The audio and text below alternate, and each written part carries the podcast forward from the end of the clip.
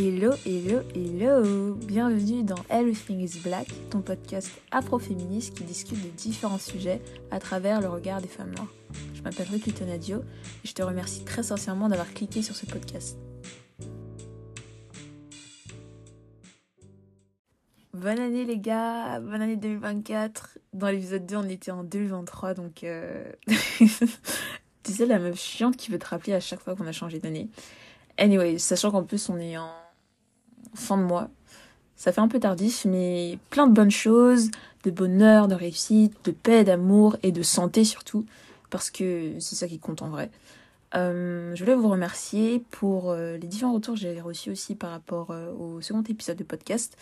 Franchement, j'aurais jamais cru qu'elle allait aussi plaire.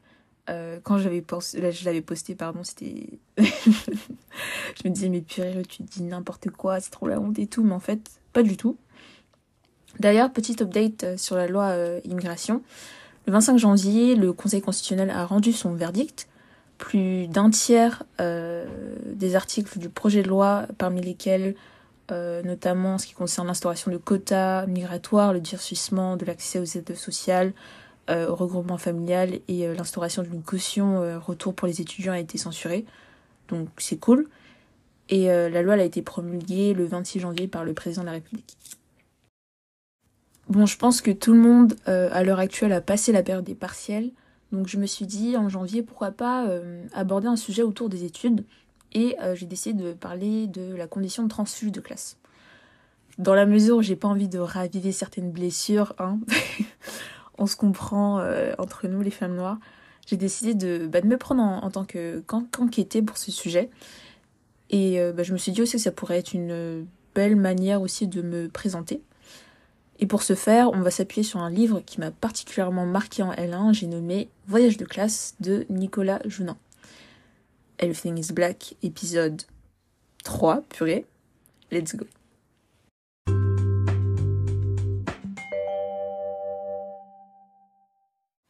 Présentation générale du livre. Voyage de classe des étudiants de Seine-Saint-Denis enquête dans les beaux quartiers est un ouvrage ayant été écrit par Nicolas Jounin est paru en 2014. Alors, qui est Nicolas Jounin? Nicolas Jounin est un sociologue du XXIe siècle. Ça me fait toujours rire de préciser le siècle parce que souvent, en fait, les euh, sociologues qu'on étudie en sociologie sont dead. Donc, on a pris l'habitude de préciser le siècle, mais euh, lui, il est, il est pas mort. Donc, on va juste dire, bon, Nicolas Jounin est un sociologue contemporain. C'est mieux comme ça. Donc, après avoir entrepris euh, des études en sociologie et en sciences politiques à l'université de Paris Diderot. Il enseigne pendant 7 ans à l'université de Paris 8 Saint-Denis. Alors il faut savoir que Paris 8 Saint-Denis est une premièrement une université vachement axée autour de ce qu'on nomme en, dans le jargon sociologique la sociologie de gauche. Donc c'est euh, tout ce qui est en rapport avec euh, le genre, la domination, la race, etc. Et aussi, seconde chose, euh, Paris 8 est une université très populaire, précaire, où les étudiants qui sont en sociologie, notamment en première année, sont juste en fait de passage, entre guillemets. C'est-à-dire que la plupart du temps, ceux qui y sont, euh, c'est parce qu'ils n'ont pas eu leur euh, l'université qu'ils voulaient et du coup, bah, ils se sont dirigés à Paris 8 le temps voilà, d'avoir leur université après. Donc, hormis Voyage de classe, Nicolas Jounin a écrit d'autres ouvrages. Donc ici, j'ai décidé d'en présenter deux. Le premier étant Chantier interdit au public, Enquête parmi les travailleurs du bâtiment, paru en 2009 aux éditions La Découverte. Dans cet ouvrage-là, en fait, il va entreprendre ce qu'on appelle en sociologie de l'observation participante. C'est-à-dire que pendant un certain temps, il va partager le mode de vie de ses enquêtés. C'est euh, une méthode en sciences sociales ayant été développée par euh, l'anthropologue Bronislaw Malinowski et ensuite popularisée par Robert Ezra Parks. Donc du coup, il va devenir ouvrier pendant un an dans une usine et de là, il va dénoncer les conditions précaires dans lesquelles les ouvriers travaillent et aussi déconstruire l'idée selon laquelle ils seraient totalement passifs face à leur situation de domination. Et le second ouvrage, c'est Le cachet de la poste. Alors vous entendez le petit jeu de mots cachet, cachet. Enquête sur l'organisation du travail euh, des facteurs paru en 2021. Et là encore, il va faire de l'observation participante en devenant cette fois-ci facteur. Ici, il va plus s'intéresser à la manière dont la Poste organise euh, sur un mode très tayloriste le travail euh, des facteurs. Et il va dénoncer également les conditions de travail, euh, montrer aussi qu'ils sont pas passifs euh, face à cette domination, avec le développement de différentes stratégies, etc., etc. Ok, concernant l'ouvrage en lui-même. Voyage de classe raconte l'histoire d'étudiants de l'université de Paris 8 qui vont enquêter dans trois quartiers du 8e arrondissement. Monceau, le Triangle d'Or et Élysée-Madeleine. Le 8e arrondissement de Paris est euh, l'un des quartiers les plus riches de Paris, euh, parmi les trois premiers il me semble. Alors quelques chiffres, selon les chiffres de l'INSEE paru en 2020, le revenu annuel médian par unité de consommation dans le 8e arrondissement de Paris était de 42 680 euros. Donc la médiane du, du euh, revenu disponible par unité de consommation est le niveau au-dessous duquel se situe 50% des revenus et de manière équivalente le niveau au-dessus duquel se situent 50% des revenus. Ce qui fait que 50% des revenus des ménages du 8e arrondissement se situaient soit en dessous ou bien au-dessus de 42 680 euros. Yes.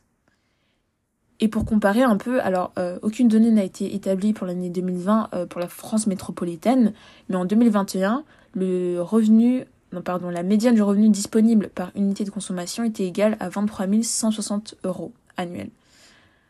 Donc les gens vivent vraiment bien. Pour revenir au livre, si ce projet se voulait être avant tout une initiation à la démarche sociologique, il a aussi une visée politique. Celle de, je cite, renverser l'habitude qui veut que ça soit ceux d'en haut c'est-à-dire les personnes issues des classes aisées, en l'occurrence la bourgeoisie intellectuelle, qui inspectent l'existence de ceux d'en bas, soit des groupes dominés dans l'espace social. Et comme il le dit très bien dans une interview, il a dans cette démarche euh, une volonté de, en quelque sorte, démocratiser l'accès à la parole autorisée sur le monde social. Nous ici, on va se focaliser sur le premier chapitre de l'ouvrage qui se nomme En éclaireur. Nicolas Jounin va analyser les prises de notes de ses étudiants qui avaient fait euh, de l'observation dans plusieurs lieux du quartier, enfin des quartiers du 8e arrondissement, euh, dans des magasins de luxe, des parcs, des cafés, etc. Et euh, bah, dans ce chapitre-là, on va sentir réellement en fait une confrontation entre deux classes sociales qui n'ont pas pour habitude de se côtoyer.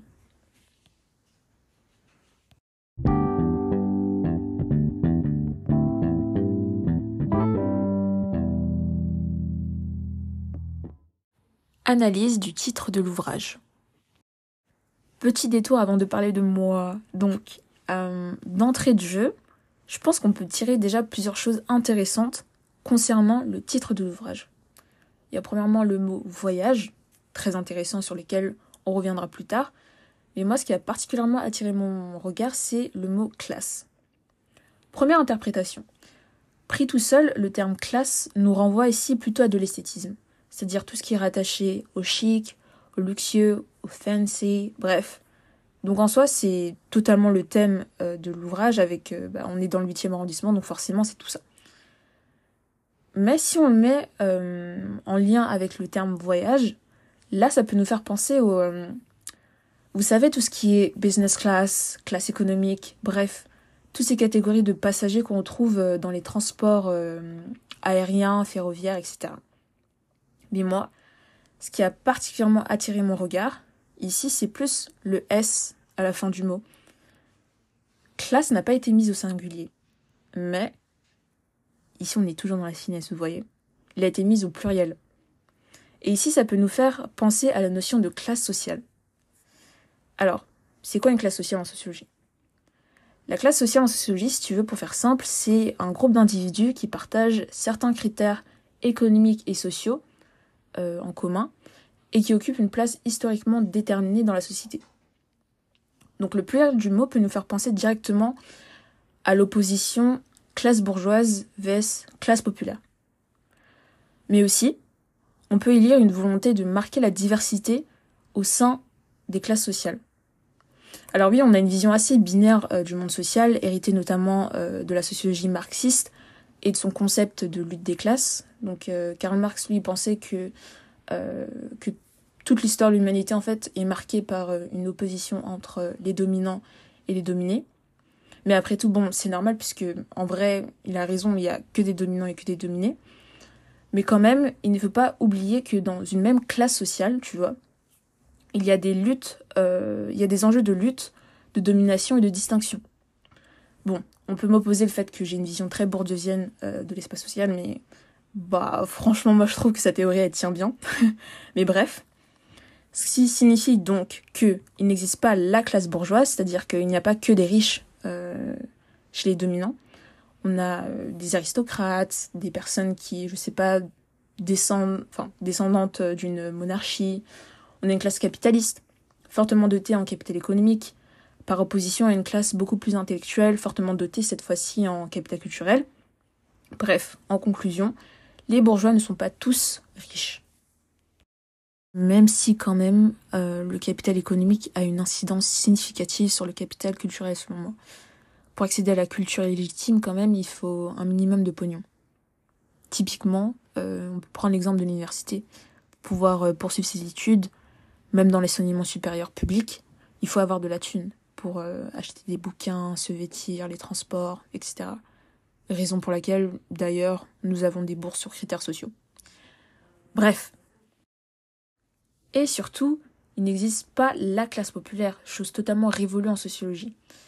Plusieurs travaux mettent en évidence le délitement de la classe ouvrière comme classe pour soi, c'est-à-dire qu'il n'y a plus d'existence de conscience de classe les transformations des modes de vie des ouvriers, la chute des différentes structures socialisatrices à l'instar du Parti communiste, le critère ethno-racial qui joue aussi, puisque euh, les classes populaires sont beaucoup plus composées de personnes issues de l'immigration, font en conséquence, comme euh, le fait remarquer le sociologue Pierre Perrier, les attitudes des membres des classes populaires ne se déploient plus, ou de moins en moins, autour d'objectifs, d'idéaux et d'intérêts communs.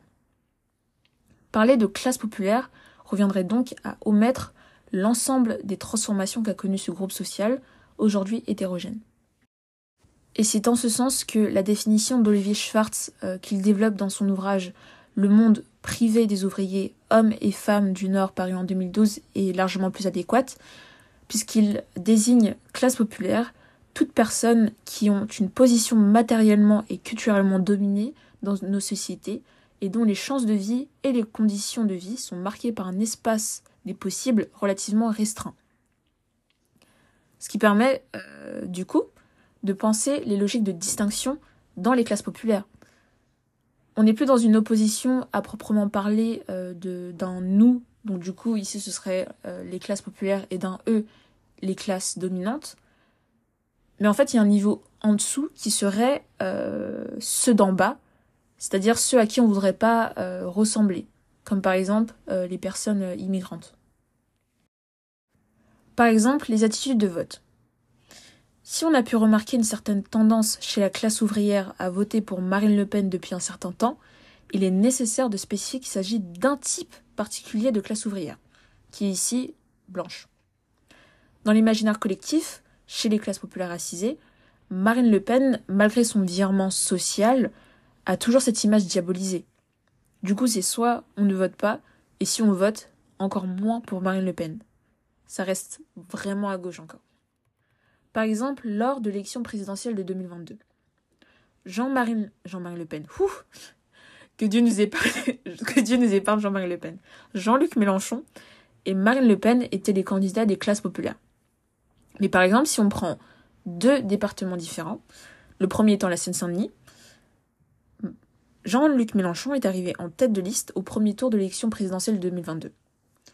Si on fait une analyse du département, la Seine-Saint-Denis, c'est quoi? Département le plus pauvre de France métropolitaine, avec un taux de pauvreté égal à 18% en 2019, selon l'Observatoire des inégalités, contre par exemple 5% euh, dans le département de la Vendée. Donc, département le plus pauvre de France métropolitaine. En 2020, sur les actifs âgés de 15 à 64 ans, il y avait 32,3% d'employés et 20,9% d'ouvriers. Concernant la population immigrée, elle était égale à 31% sur 1 655 422 habitants en 2020. Donc je crois que la Seine-Saint-Denis, c'est le département où il y a le plus de personnes immigrées euh, en France métropolitaine. Si on s'intéresse maintenant au département du Nord, où Marine Le Pen est arrivée en tête de liste au premier tour. Analyse du département, il y a une forte proportion euh, des classes populaires en 2020, toujours selon les mêmes chiffres de l'INSEE, avec sur les actifs âgés de 15 à 64 ans 28,1% d'employés et 21,2% d'ouvriers. Mais concernant la population immigrée, on est euh, sur un chiffre très bas, puisqu'on atteint les 7,1% sur un total de 2 607 746 habitants. Donc vous voyez que euh, c'est pour ça qu'il est nécessaire du coup de, de réellement prendre en compte le fait qu'au sein même d'une population, ou du moins d'une classe sociale, en l'occurrence ici populaire, il y a des logiques de distinction et de différenciation, et euh, surtout qu'il faut faire bien attention à procéder en fait à une analyse fine des classes sociales. Puisque là, on a bien vu que finalement, on parlait des classes populaires qui voteraient plus pour Marine Le Pen, mais si on regarde bien, en, notamment en se fondant sur euh, des critères euh, plutôt ethno-raciaux, on voit que finalement, bah, c'est un type de classe populaire qui vote plus Marine Le Pen, et l'autre type de classe populaire qui vote euh, pas Marine Le Pen, en fait, et bah, ils sont plus à gauche. Sans tomber dans la généralisation, bien sûr. Ok, maintenant, voyage de classe, les éclaireurs. Analyse du profil sociologique de l'enquêté. Transfuge de classe est un terme ayant été créé par Chantal Jacquet pour, euh, donc c'est une philosophe, pour désigner de manière très simple une personne qui a changé de milieu social.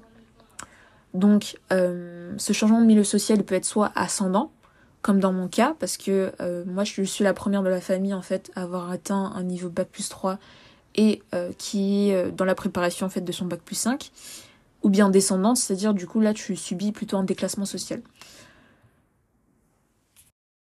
Donc je m'appelle Ruth Lutonadio, j'ai 21 ans et j'habite en Seine-Saint-Denis. Je suis actuellement, comme j'ai dit, en master 1 de sociologie dans une fac parisienne qui se situe dans un quartier assez huppé.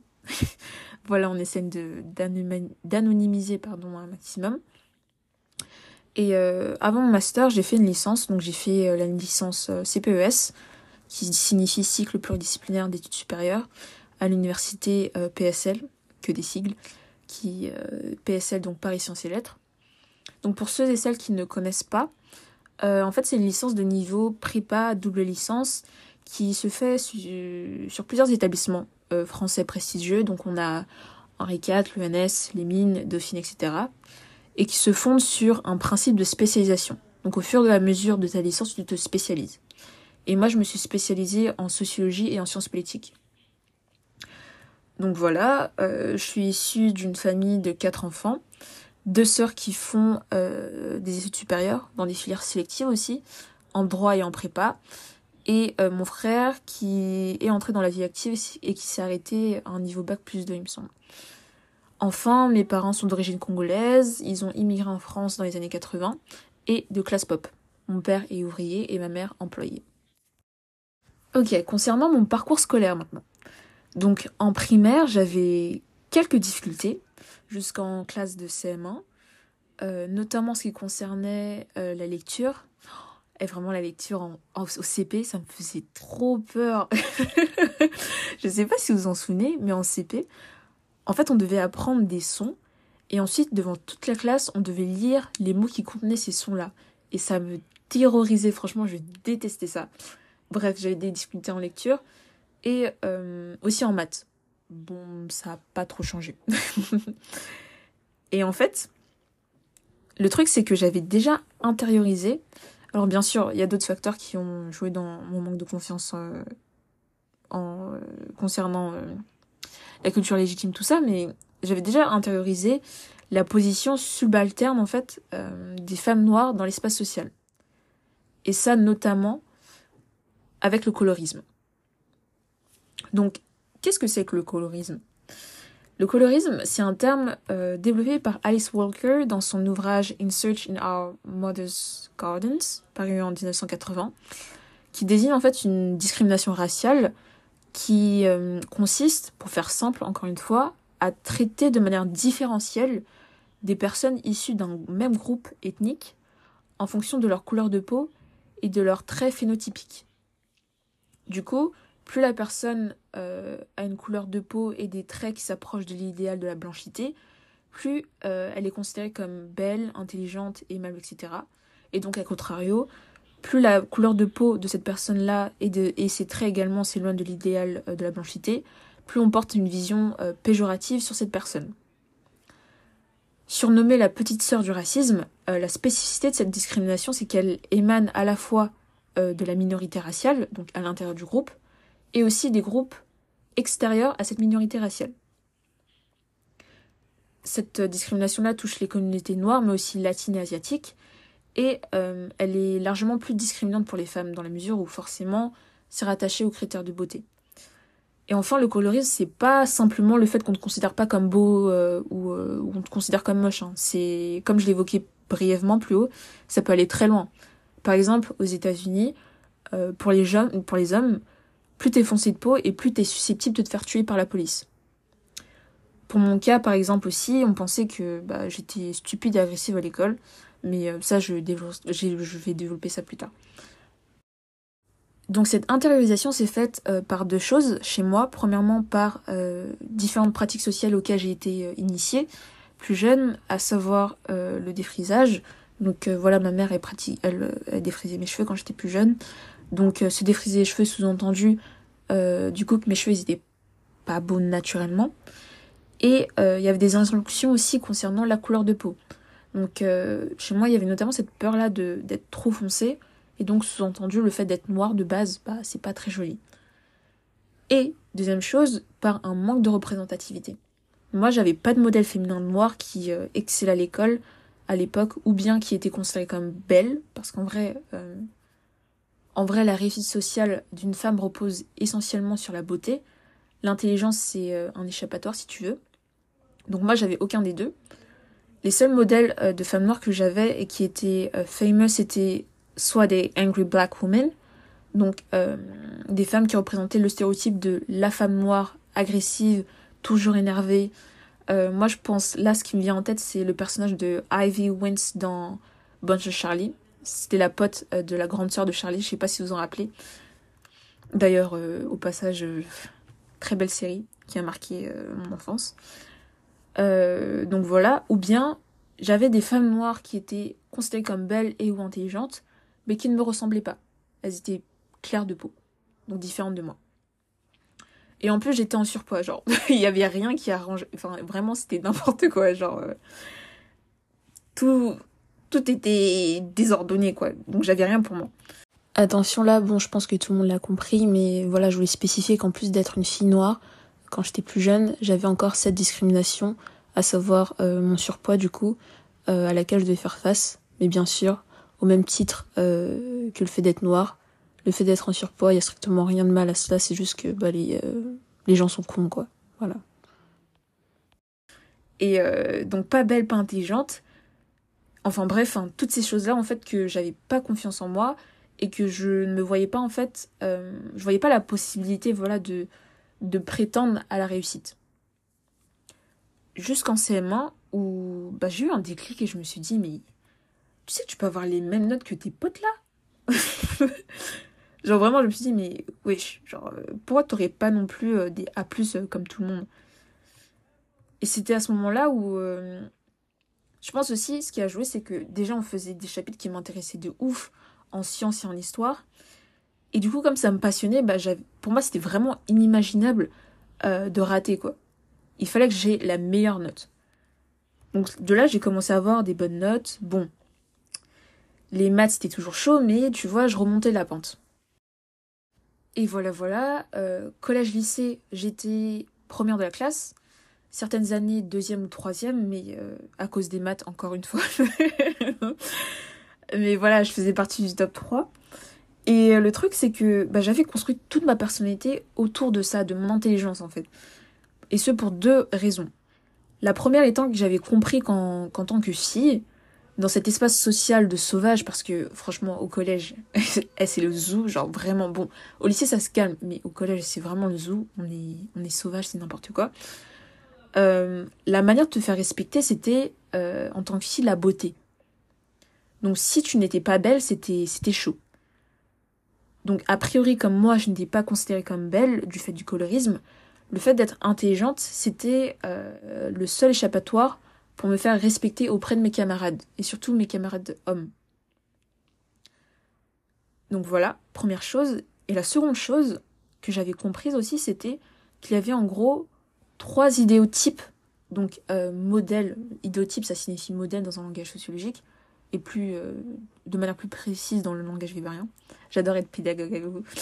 Euh, donc voilà, il y avait trois idéotypes, donc trois modèles de la, de la fille noire. C'était la sauvage, celle qui est tout le temps agressive et qui se bat tout le temps. La rigolote, c'est-à-dire celle qui fait rire euh, tout le monde, donc voilà, qui fait l'âne en cours, etc. Et l'hypersexualisée. Mais dans ces trois cas, vous voyez, la femme noire, elle ne se fait pas respecter. Et donc moi, j'étais vraiment en mode, je veux partir en guerre contre tout le monde, genre vraiment tous mes camarades, hommes, femmes et même femmes noires aussi, pour leur prouver que, bah, à travers moi, que tous les stéréotypes qu'ils avaient euh, intériorisés sur les femmes noires, bah, c'était faux. Et si tu veux, en fait, euh, de les pousser, ouais, ça partait vraiment loin. Hein. Ah ouais, genre moi, j'étais, j'étais folle. j'étais folle. Donc, si tu veux, de les pousser à se remettre en question, tu vois. Et le pire, c'est que bah, j'avais raison. Puisque plusieurs fois, des camarades sont venus me voir et euh, ils m'ont dit Ah ouais, Ruth, euh, bah, je savais pas que t'étais aussi intelligente comme ça. Ah, moi, je pensais que t'étais la meuf qui foutait le bull, qui était grave agressive, machin et tout ou bien de, la part de camarades filles noires qui me disaient non mais ah mais Ruth t'es une bounty.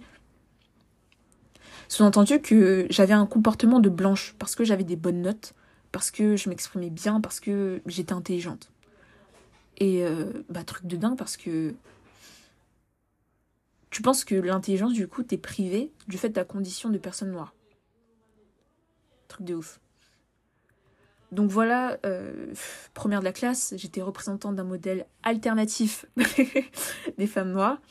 Euh, mais ça jusqu'à mon entrée dans les études supérieures.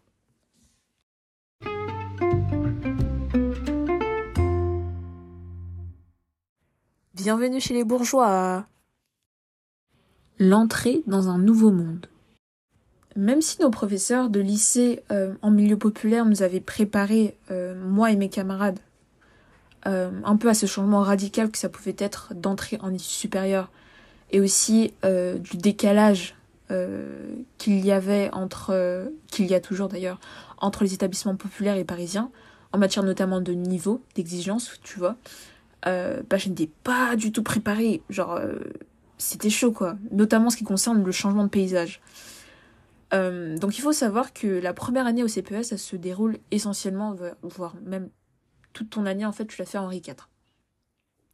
Et bah, tu vois, genre, euh, le 93 et le 115 en résistance, c'est pas du tout la même chose. tu sors de la bouche de métro, tu vois des voitures de luxe, euh, les gens sont habillés différemment, il y a des restos de partout. Et euh, dans le livre, et notamment dans le, chapitre, le chapitre sur lequel on, on se focalise aujourd'hui, bah, t'as plusieurs étudiants qui l'avaient remarqué. Donc par exemple, Myriam, elle parlait de gros contrastes entre sa banlieue et la ville de Paris, où elle disait que tout paraît euh, différent, la forme des immeubles, l'architecture, les rues, les commerces à longueur de rue et des bars, et euh, se poser, enfin, réfléchir comme ça, du moins constater en fait ce gros contraste entre ton espace social et l'espace social euh, des bourgeois, ça te pousse à aller chercher la différence partout, et même dans les trucs les plus loufoques. Par exemple, Hicham, dans le livre, t'as Hicham qui pointe le fait que les mendiantes dans le 8e arrondissement traduisent leur G fin sur des panneaux en anglais. Euh, il voit aussi qu'il y a une différence chez les pigeons, ça m'a fait trop rire, où euh, il est décrit comme gris clair, bien portant, propre et sans crainte dans ce milieu parisien. Genre trop drôle. Et pour ma part, euh, alors bien sûr, Henri IV, c'est sûr qu'il y a un gros changement par rapport au lycée populaire. Euh, il n'y a aucun doute par rapport à ça. Enfin, à l'époque, il y avait par exemple un pianiste qui jouait à l'entrée de l'école. Euh, il y avait des tapis rouges euh, près des bureaux des proviseurs. Les salles, elles étaient immenses et impressionnantes. vraiment, t'avais l'impression d'être dans un musée, quoi. Mais en fait, c'est pas ça qui m'a tant marqué à Henri IV. La chose qui m'a le plus marqué là-bas, ce sont, et vous allez rire, les toilettes. Genre, en fait, moi, je venais d'un lycée où je sais que, bon, euh, il y a des lycées qui sont largement plus euh, précaires que, que le, dans lequel j'étais, mais quand même, c'était chaud, quoi, niveau structure. Euh, il y avait des... je me rappelle, il y, avait des fuites au, au plafond. aussi, à un moment donné, mon lycée s'était fait caillasser, enfin, c'était n'importe quoi. Du coup, les vitres, elles étaient, elles étaient cassées. Enfin, bref, c'était chaud niveau structure. Euh, surtout que même la manière dont le lycée était construit, ça ressemblait à une prison, une sorte de, de panopticon, enfin vraiment trop drôle. Et c'était surtout chaud niveau toilette. Genre, euh, chaque toilette avait sa spécificité. Genre, les toilettes haut, donc ouest, il y avait du savon. Dans les toilettes nord, tu savais qu'il y avait un miroir. Dans les toilettes est, c'était le papier. Enfin bref, vraiment, il y avait, c'était n'importe quoi, genre n'importe quoi. Et là, me retrouver dans des toilettes où il y avait tout en un, genre papier, savon, miroir, archi grande et surtout archi propre, eh, c'était un truc de ouf pour moi. c'était un truc de ouf. Genre, j'adorais aller aux toilettes. Juste pour les regarder, quoi. Genre, dites-vous que mon album photo H4, je crois, il est essentiellement composé des toilettes de, de, de H4. J'ai honte de le dire. De toute façon, ça reste entre nous. Ça reste entre nous? Ok. Bref, euh, mon obsession pour les toilettes de H4.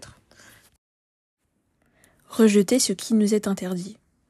La réciprocité dans la violence symbolique. Ici, on est chez les riches. L'espace physique est constitué d'un ensemble de rappels à l'ordre implicites qui permettent de maintenir euh, l'écart du groupe dominé euh, à l'écart et donc de conserver sa domination sur cet espace physique. Dans le livre, l'auteur prend l'exemple notamment des prix qui constituent selon lui un premier objectif de mise à l'écart.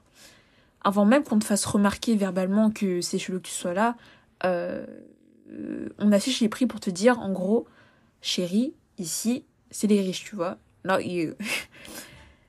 Et euh, lui, il les désigne en plus comme des euh, dispositifs d'humiliation. Ce rappel à l'ordre euh, par les prix se fait de deux façons, comme il le montre dans l'ouvrage, euh, ou du moins dans les quartiers du 8e arrondissement. Il dit que ces rappels à l'ordre se font de deux façons. Donc, d'une part, euh, par la non-visibilité de matériaux de marchandisation communs, c'est-à-dire que les prix ne sont pas affichés, il n'y a pas de caisse enregistreuse, mais des petits bureaux qui rappellent plutôt la transaction immobilière que l'achat de vêtements.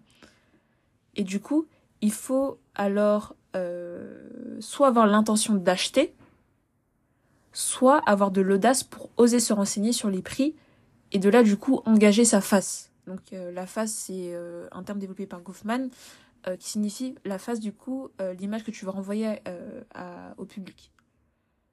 Donc là du coup ce serait prétendre pouvoir acheter ces choses et d'en discuter et ce malgré les caractéristiques sociales renvoyées.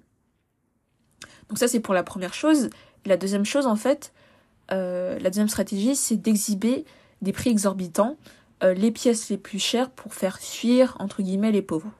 Et il prend l'exemple de plusieurs boutiques, donc moi j'en ai pris une seule, c'est euh, la boutique de l'Europiana, je pense que ça se prononce comme ça, sinon désolé, qui est avenue Montaigne et euh, affiche euh, dès sa vitrine des fourrures vendues à 16 000, entre 16 000 et 40 000 euros.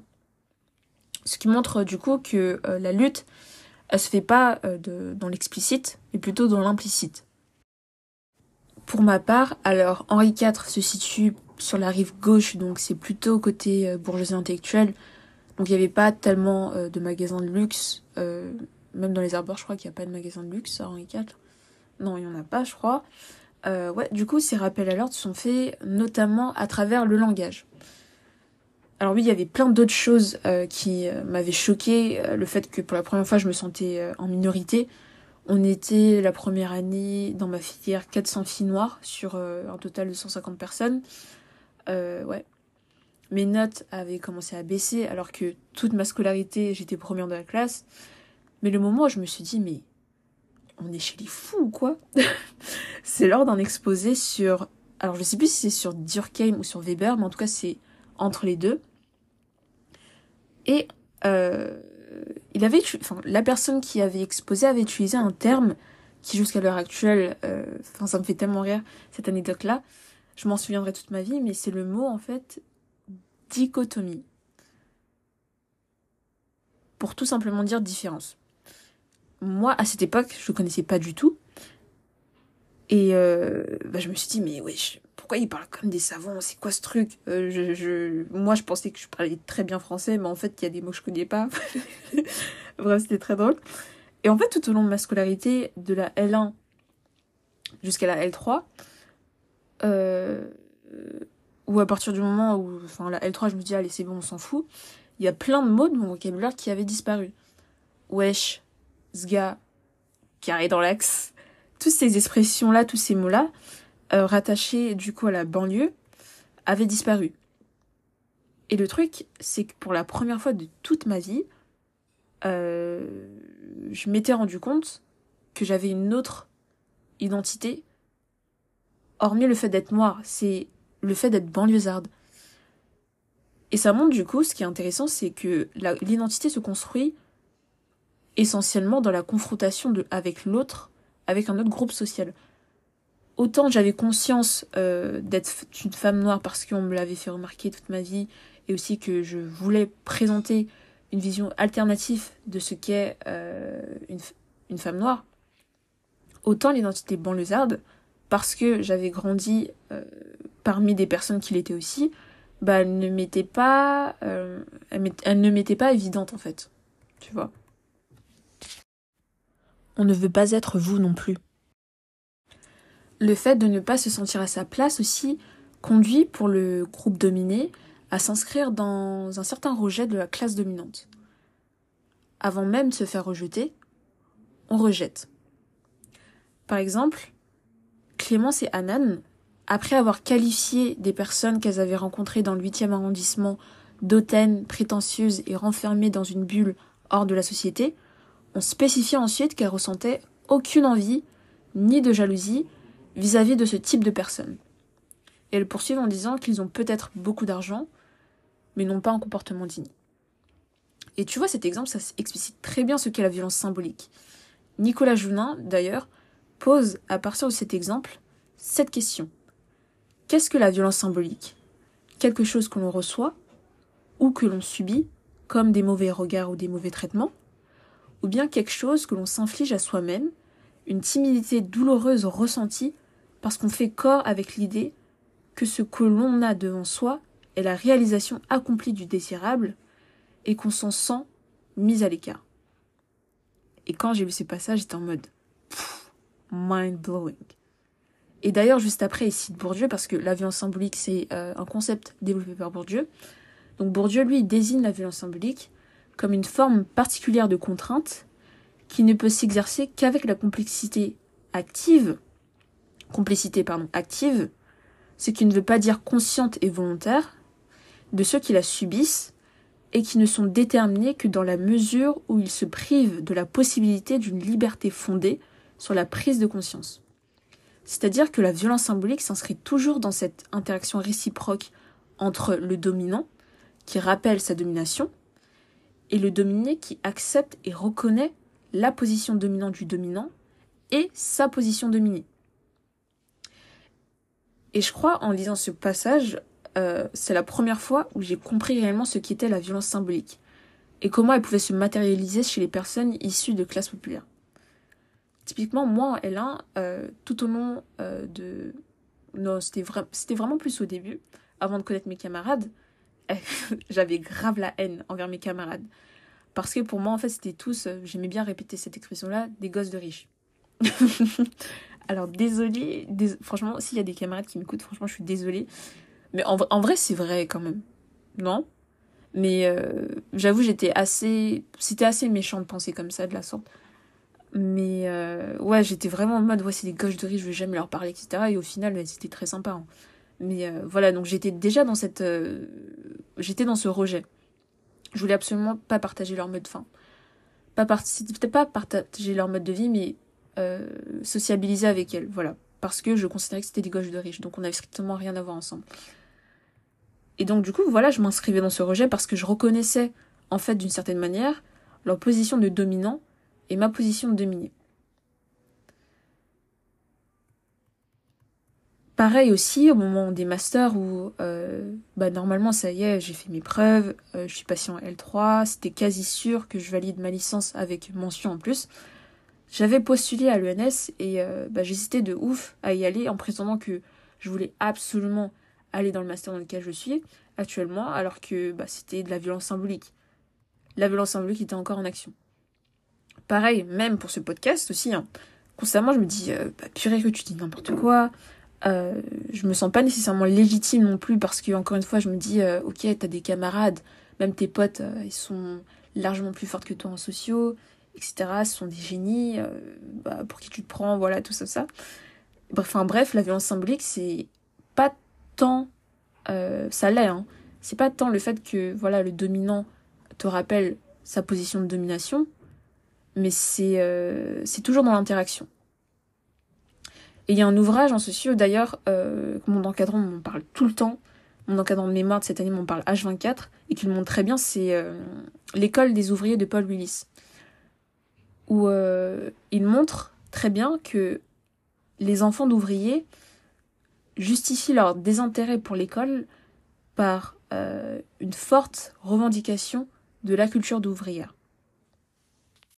Mais alors, comment expliquer que malgré cela j'ai survécu et décidé de rester dans ce milieu élitiste Et de manière générale, quels sont les différents facteurs dans ma socialisation qui ont joué dans ma trajectoire sociale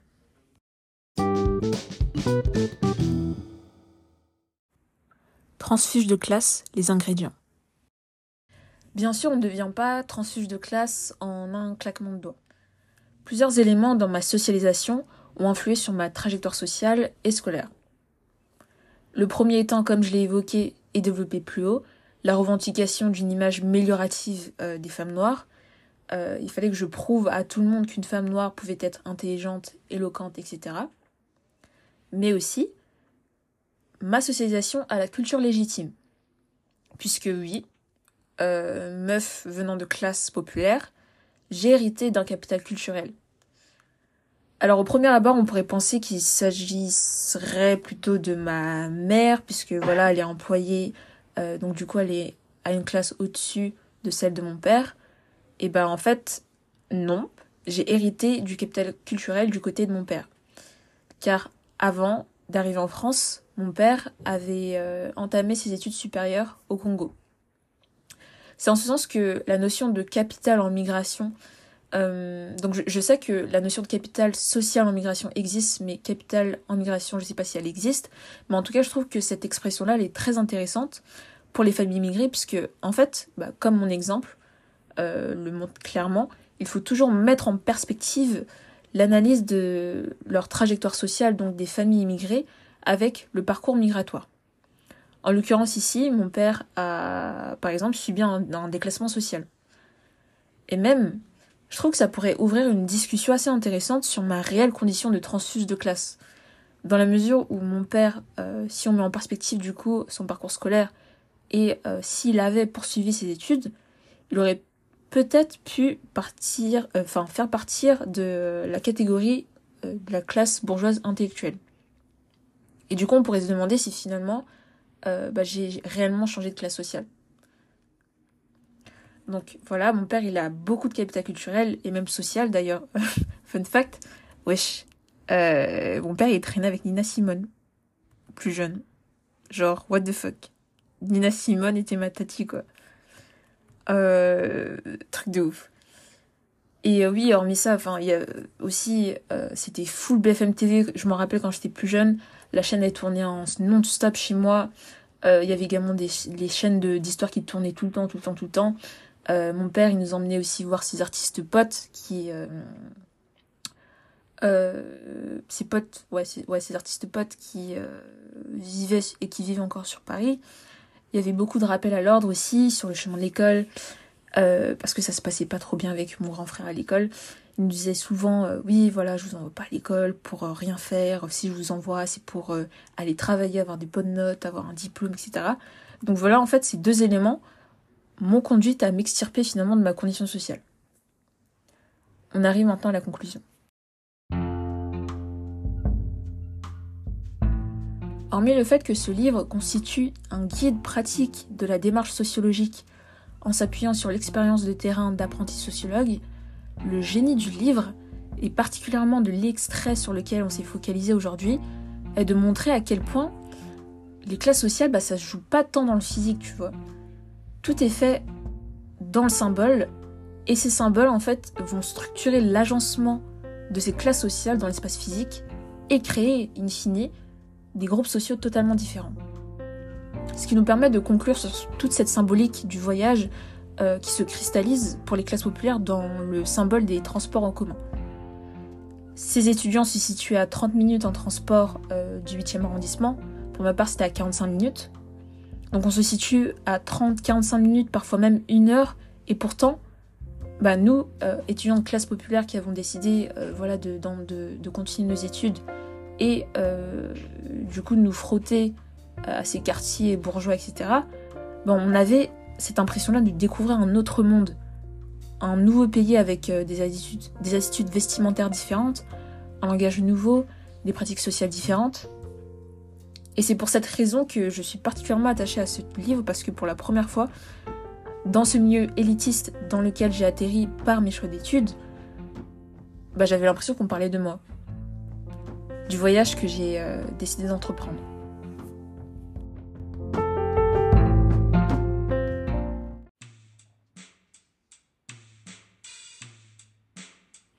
Voilà, j'espère que cet épisode vous aura plu. Euh, un peu long, je vous l'accorde. En tout cas, je vous recommande vivement la lecture de l'ouvrage Voyage de classe, que vous soyez en études de sociologie ou pas. Euh, franchement, je vous promets, ça vous fera vraiment du bien, les transfuges de classe, de le lire.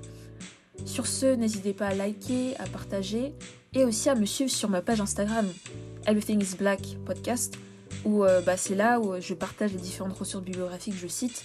Euh, parfois, en plus, je peux être très approximative concernant les dates, donc n'hésitez pas à aller me suivre sur ma page Instagram.